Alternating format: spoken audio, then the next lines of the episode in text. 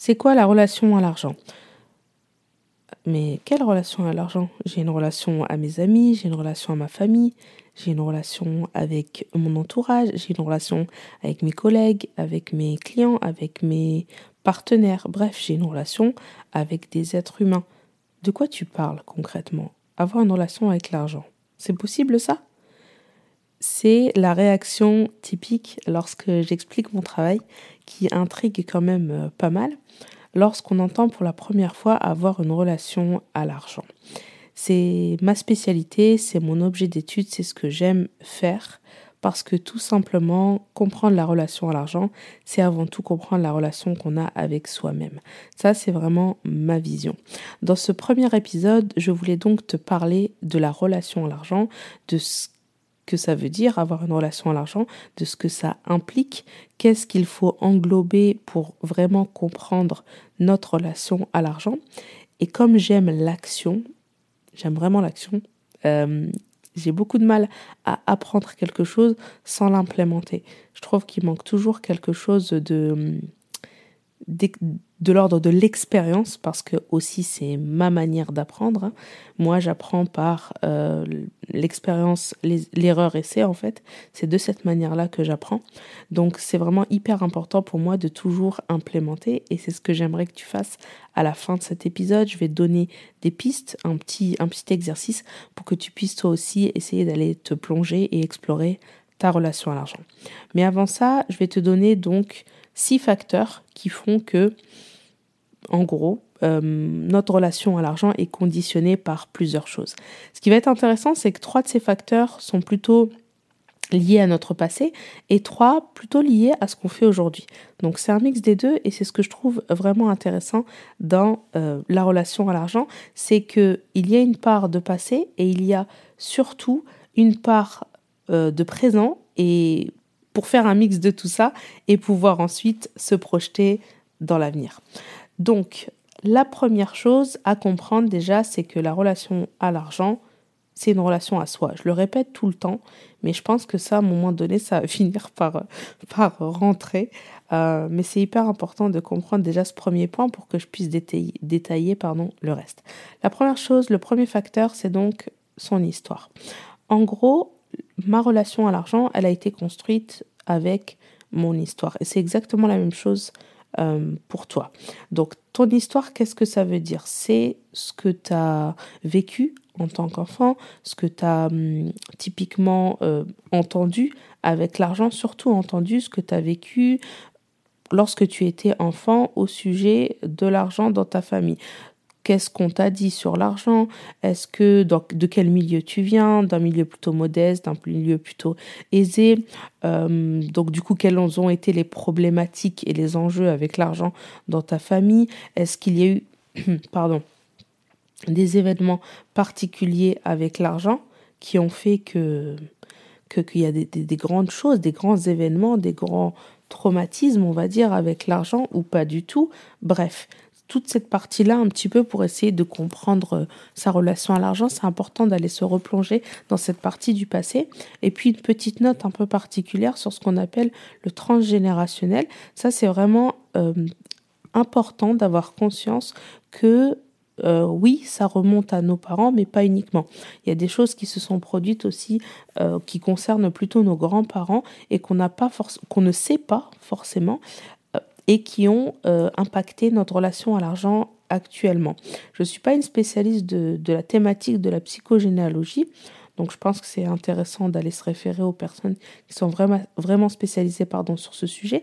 Mais en tout cas, je m'y intéresse parce que ça influe notre relation à l'argent. Donc essayer de comprendre euh, et de connaître surtout l'histoire de nos grands-parents à travers nos parents, parce que parfois dans la famille, il y a des choses que les parents ne veulent pas révéler, mais en tout cas, essayer vraiment de comprendre un petit peu qui ils étaient, quelles, étaient leurs conditions de vie, est-ce qu'ils ont eu de grands de grands challenges dans leur vie, etc. etc.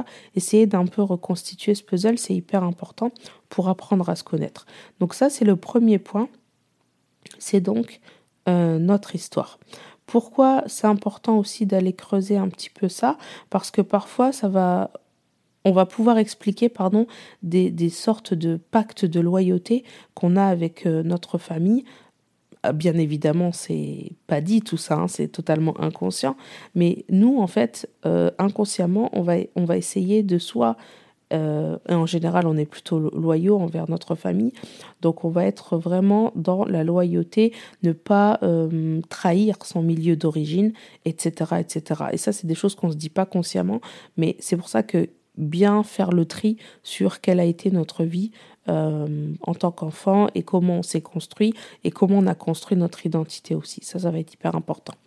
Le deuxième point, c'est nos blessures d'âme. Je ne sais pas si tu connais le livre donc de Lise Bourbeau qui s'appelle Les blessures de l'âme, les cinq blessures de l'âme, qui sont donc la blessure de rejet, de trahison, d'abandon, d'injustice et d'humiliation. Ce qui va être intéressant au-delà de savoir quelles sont nos blessures. Donc on en a une ou deux dominantes dans notre personnalité. Et donc ce qui va être encore plus intéressant, c'est de comprendre quel est le masque qu'on porte. C'est ça qui est intéressant. Donc le masque qu'on porte, chaque blessure en fait un masque en particulier. Et le masque qu'on porte va potentiellement expliquer certaines choses qu'on fait avec l'argent ou la manière dont on réagit lorsqu'il s'agit d'argent. Que ce soit dans notre vie au quotidien ou que ce soit dans notre business, il y a des problématiques qu'on va avoir, qu'on va rencontrer, et parfois on va même pas être capable de les expliquer, alors que si on les connecte avec nos blessures, euh, notre blessure euh, dominante et surtout le masque qu'on porte, hein, parce qu'on en porte tous au quotidien, euh, eh bien là, on va pouvoir tout simplement comprendre certaines choses. Je vais te donner l'exemple de la blessure donc euh, de trahison. Donc la blessure, la personne qui a la blessure de trahison dominante dans sa personnalité a donc un masque euh, du contrôlant.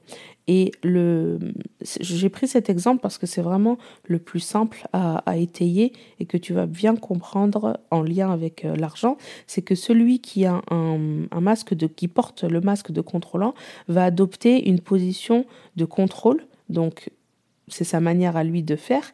Et donc ce qui va être plus piquant, j'ai envie de dire, c'est qu'il va euh, contrôler l'argent. Donc ça c'est facile, il va contrôler les dépenses, ça j'ai envie de dire, c'est la partie facile. Mais il va aussi potentiellement contrôler euh, inconsciemment les entrées d'argent. Donc quand on est entrepreneur, si on commence à contrôler les entrées d'argent, c'est-à-dire euh, être dans une dynamique où on bloque l'argent qui arrive à nous, on refuse des ventes, on, on repousse par exemple, on a un appel avec un potentiel client, on le repousse, etc. Toutes ces choses-là, en fait, euh, qu'on va essayer de mettre en place pour pouvoir contrôler malgré tout la situation, c'est-à-dire c'est moi qui décide que c'est pas l'autre qui va décider que typiquement cette vente ne va pas se faire ou euh, je ne vais pas accéder à ce marché, etc., etc. Donc ça, c'est une chose. Ou alors, je vais compter et recompter mon argent. Et globalement, euh, le contrôlant donc, a un sentiment d'insécurité et d'angoisse par rapport à l'argent. Et donc, il va prévoir euh, beaucoup, beaucoup, beaucoup, plus que, plus que de raisons.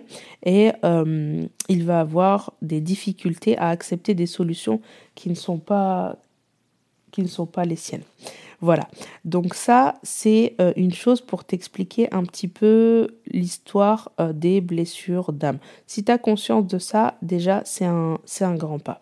On va continuer donc après l'histoire, après les blessures d'âme, on va passer à l'éducation. Donc même si ça rejoint un peu l'histoire, mais c'est un peu différent dans le sens où un enfant, euh, je pense que tu le sais peut-être, mais un enfant se construit davantage avec ce qu'il voit que ce qu'il entend. C'est-à-dire que même si il voit, euh, il entend ses parents lui dire euh, fais cette, cette chose-là et confiance en toi, euh, je ne sais pas moi, soit telle personne, telle personne, s'il voit que déjà ses propres parents ne sont pas la personne qui, qui, le, qui, le, prêche, entre guillemets, déjà il va y avoir une problématique. Ou s'il voit ses parents bien gérer l'argent ou, euh, ou s'il voit par exemple ses parents inversement euh, ne, pas, ne pas le faire, etc., mais qui lui disent il faut que tu fasses attention à ton argent, etc., alors que lui-même ne le fait pas, il y a des conflits comme ça qui peuvent se passer intérieurement. Donc voilà, ça c'est une autre chose qui va peut-être être intéressante à aller creuser. Les trois points, donc l'histoire, la blessure d'âme et l'éducation, ça, ça traite plutôt de ce qui est passé, en gros, et sur lequel on n'a pas vraiment accès aujourd'hui, euh, sur lequel on n'a pas accès, mais en tout cas, c'est des choses, comme j'aime dire, il faut ouvrir le dossier de telles choses, de ces trois choses-là. Maintenant, on va parler de ce qui se passe aujourd'hui. Alors, euh, le quatrième point, c'est nos croyances et nos projections sur l'argent. On, entend souvent parler euh, de des croyances sur l'argent, etc., les projections, et on ne sait pas vraiment à quoi ça correspond. La croyance la plus je crois, la croyance la plus connue, enfin moi celle que j'entends vraiment et qui ressort beaucoup dans les accompagnements que je fais ou ce qu'on vient me dire, et, une des, et cette croyance-là, en particulier, je l'avais du fait de mon histoire, c'était il faut travailler dur pour avoir de l'argent ou pour gagner beaucoup d'argent. En gros, c'est ça. Ça ne veut pas dire que il ne faut pas travailler pour le faire. Attention, bien évidemment que on travaille. Mais là, ça va un peu plus loin. C'est, par exemple, je n'ai pas assez galéré, entre guillemets, pour pouvoir euh, être à l'aise avec cette somme d'argent. Il m'en faut plus, il me faut plus d'obstacles, il me faut plus d'embûches, parce que pour moi, là, ça a été trop facile. Et c'est typiquement euh, peut-être le conflit qu'on peut avoir quand on est dans sa zone de chénie, quand on est en train de faire quelque chose qui est assez simple, euh, quand je dis simple, c'est-à-dire c'est naturel, en fait, tout simplement pour nous, en tant qu'entrepreneur, on peut se dire ah mince, il y a un problème là. Euh, je me balade sur ce sujet et en fait, j'arrive à avoir des clients, j'arrive à avoir ça. C'est un peu je ne sais pas ce qui se passe. Et du coup, on veut contrôler cette partie-là parce que dans notre comportement, on veut aller valider quelque part la croyance qu'on a. Donc, même si c'est fluide, on veut aller la valider en potentiellement s'auto-sabotant, etc. C'est donc une croyance qu'on retrouve beaucoup comme euh, la croyance que si on, pour devenir euh, riche, il faut euh, forcément être passé par avoir arnaqué quelqu'un, etc. Ou je culpabilise parce que l'argent, je culpabilise pardon de vouloir plus d'argent parce que voilà il y a telle et telle chose qui se passe dans le monde et ça m'affecte et je veux pas être cette personne là. Donc voilà, ça c'est vraiment important d'aller creuser un petit peu par rapport à ces croyances. Et l'exercice que je vais vous donner à la fin de l'épisode va vous permettre de faire un début. Hein. C'est pas l'exercice total, mais en tout cas ça va vous permettre de vous donner quelques clés pour, euh, pour commencer et initier le travail. Ensuite, on a le langage. Donc j'aime beaucoup ce, cette sous, ce, facteur-là, ce sous-facteur, parce que le langage, c'est quand même quelque chose aussi de très qui est tellement, qui fait partie, pardon, de notre ADN. C'est pour ça qu'on a beaucoup de tics de langage. Moi, j'ai dû en avoir beaucoup dans, dans cet épisode. C'est quelque chose que qu'on n'arrive pas à maîtriser parce que tellement c'est automatisé et automatique. Et je trouve que parfois avec l'argent, c'est un peu le même système. C'est-à-dire qu'on dit tellement des choses souvent sans même s'en rendre compte ou sans se rendre compte de la portée de ce qu'on dit que ben, on ne sait plus en fait. On ne sait plus.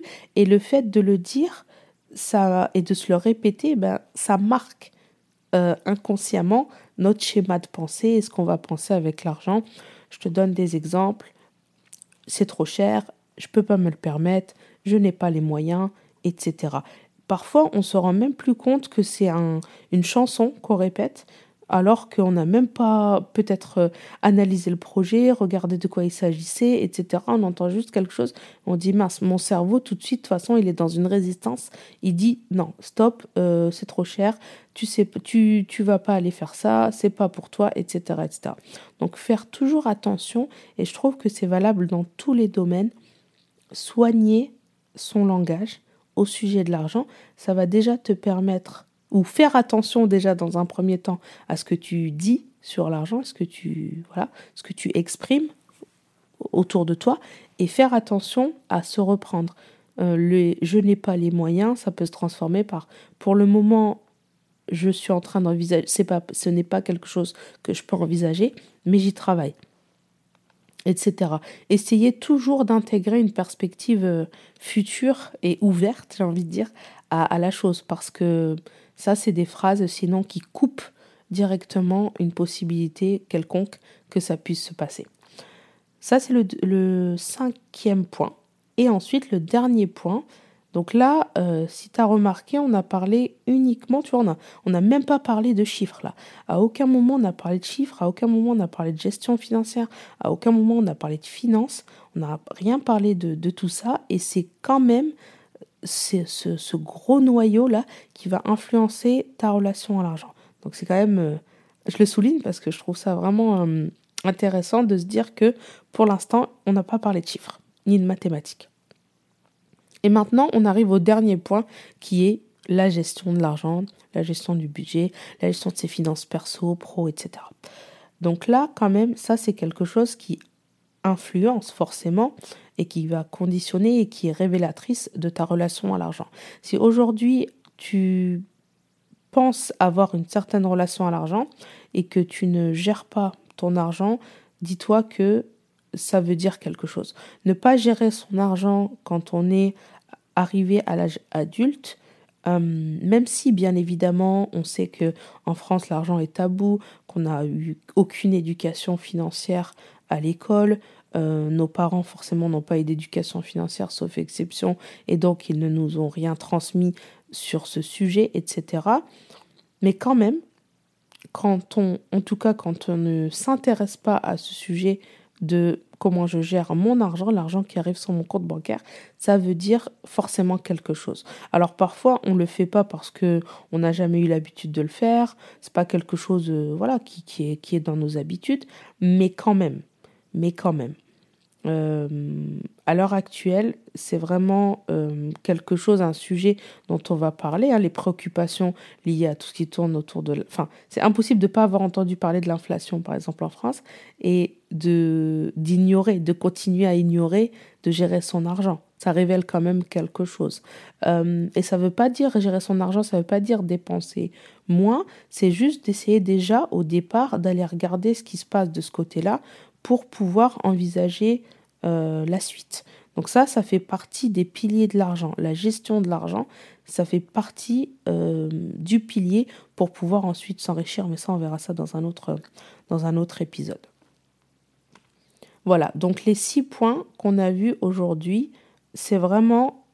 Euh, alors je dis pas que c'est au complet, hein, c'est pas une liste complète, mais en tout cas, moi pour moi, c'est vraiment 80-90% euh, de ce qui va être intéressant à aller regarder au départ quand on veut introspecter sa relation à l'argent. Qu'est-ce que ça veut dire introspecter sa relation à l'argent? Avant tout, ça veut dire aller introspecter sa propre personne en fait, tout simplement. Qu'est-ce qu'on voit euh, à son sujet qui va permettre d'expliquer telle ou telle ou telle chose?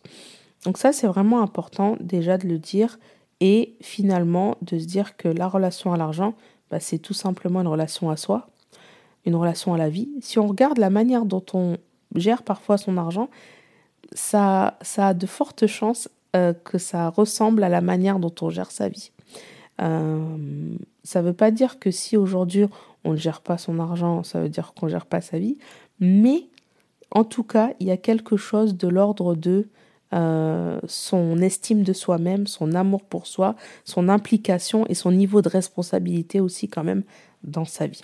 Donc ça, ça va être intéressant de, comprendre ça et d'aller regarder. Et pour finir, j'aimerais te proposer un petit exercice euh, en mode journaling un petit peu.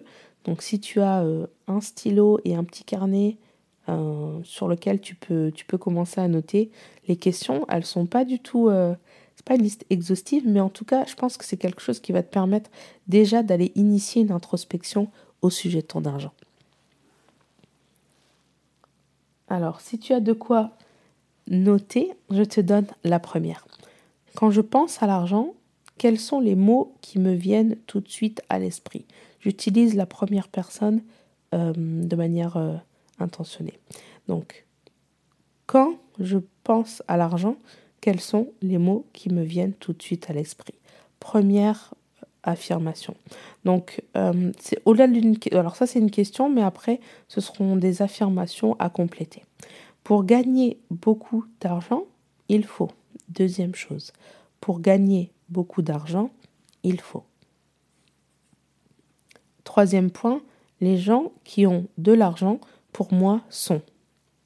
Les gens qui ont de l'argent, pour moi, sont. Quatrième point, je n'arrive pas à avoir plus d'argent parce que. Je n'arrive pas à avoir plus d'argent parce que.